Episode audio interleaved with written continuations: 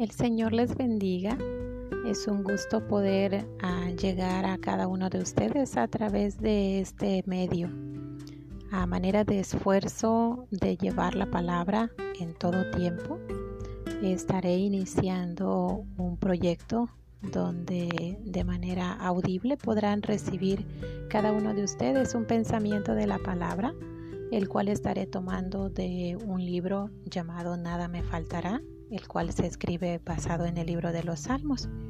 Y hoy iniciaré con la primera lectura o el primer devocional. Este está basado en el Salmo 31, verso 2, que dice, Inclina a mí tu oído, rescátame pronto, sé para mí roca fuerte, fortaleza para salvarme.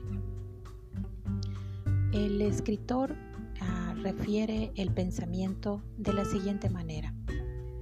Si pudiera algún día conversar con David, el rey autor de muchos salmos, esto es algo de lo que quisiera decirle. Gracias por ser real.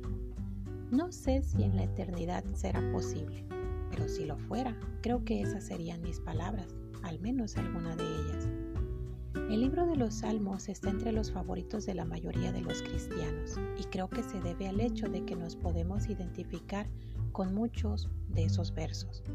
Los salmos fueron escritos por personas tristes, alegres, frustradas, a veces solitarias, temerosas, valientes, llenas de amor o llenas de rabia. Aquí no hay espacio suficiente, pero si estudiamos los salmos con cuidado, veremos que todas estas emociones figuran entre sus páginas. Por estos días, el mundo vive momentos oscuros, bajos, días en el valle de la tribulación, la incertidumbre, el temor, la ansiedad. Y sabes, los momentos oscuros de la vida pueden llevarnos a muchos lugares. Nosotros tenemos que decidir a cuál iremos. He llegado a la conclusión de que el único lugar seguro es la palabra de Dios y su presencia. En cuanto me salgo de allí, el momento difícil se vuelve todavía más bajo y oscuro. Así que Leyendo el libro de Salmos, llegué al 31, un salmo donde su autor, David, suplica a Dios protección y ayuda. Si leemos el versículo 2, encontramos una oración suplicante. Inclina a mí tu oído, rescátame pronto, sé para mí roca fuerte, fortaleza para salvarme. Estas son las palabras de alguien que sabía dónde acudir en momentos de angustia y debilidad.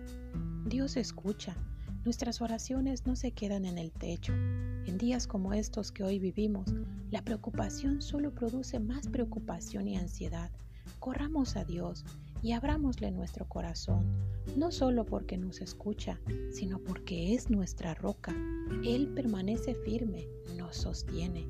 Además, David dice en el verso 7, me gozaré y me alegraré en tu misericordia, porque tú has visto mi aflicción has conocido las angustias de mi alma. ¿Te percataste? En medio de circunstancias difíciles había un motivo de alegría, la misericordia de Dios. Esa nunca se agota, es nueva cada mañana y de ahí que podamos alegrarnos. Es una alegría que no depende de las circunstancias, sino de Dios que domina las circunstancias y que no solo nos escucha, sino que ve nuestra angustia, no estamos solos en esta situación. Nuestras vidas están seguras en Dios y no me has entregado en manos del enemigo, decía el salmista en el verso 8. Tú has puesto mis pies en lugar espacioso. David escribió este salmo en medio de la angustia de la persecución.